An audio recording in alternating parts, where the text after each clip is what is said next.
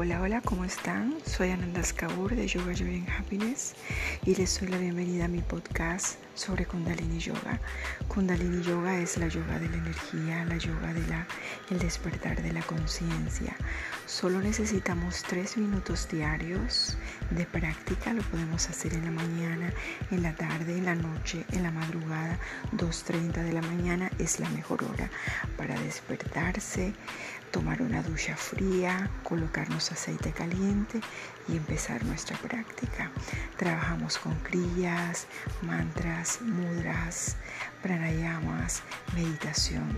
Es excelente, tiene resultados muy rápidos y nos ayuda porque trabajamos con el sistema nervioso y como dije es el despertar de la conciencia.